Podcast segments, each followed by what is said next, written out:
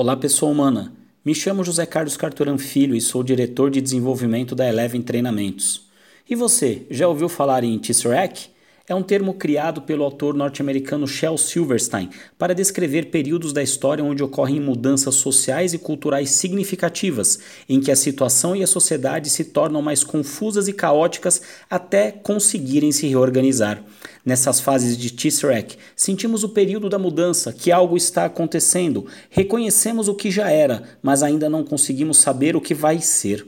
No âmbito da história, podemos citar como exemplos de Tesseract a libertação dos escravos que passaram ao status de consumidores e mão de obra remunerada, e o início da Revolução Industrial, quando houve a mudança de uma demanda reprimida para uma oferta abundante de produtos. Talvez você perceba isto as coisas mais antigas vão perdendo relevância enquanto as novas ainda não possuem uma confiabilidade suficiente para substituí-las. E como não falar em Tesseract em tempos de coronavírus, em tempos de tecnologia pulsante e reorganização mundial? Há um famoso caso de quando Albert Einstein ainda dava aulas e estava aplicando uma prova a seus alunos, e um deles levantou a mão e disse: Professor, essa prova está comprometida. Algumas questões são iguais às formuladas no ano passado. Einstein tranquilamente então respondeu: Não tem problema, as questões são as mesmas, mas neste ano as respostas são diferentes. Embora simples, a resposta pode nos trazer um momento de reflexão. Será que não estamos agindo como agimos antigamente, em um momento onde a vida requer de nós algo diferente, inovador? Não adianta tentarmos colher morangos se estamos plantando maçãs. Se continuarmos fazendo as mesmas coisas da mesma maneira, certamente colheremos, na melhor das hipóteses, os mesmos resultados. Isso toma um vulto ainda maior quando valores que são pilares da sociedade, como família, religião e cidadania, também passam por essa transição. Nas empresas, os Tesseracts acontecem normalmente quando há uma sinalização para algum tipo de mudança organizacional.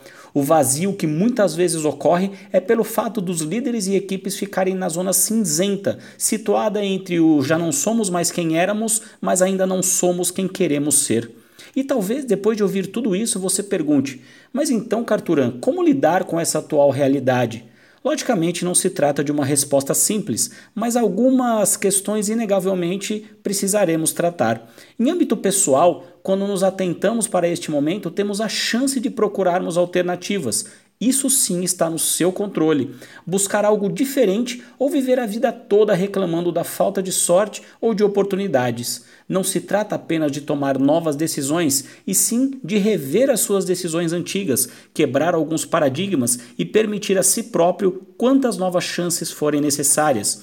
Se isso sempre foi essencial, daqui por diante, quando ninguém sabe exatamente o que vai acontecer pós-coronavírus, será determinante.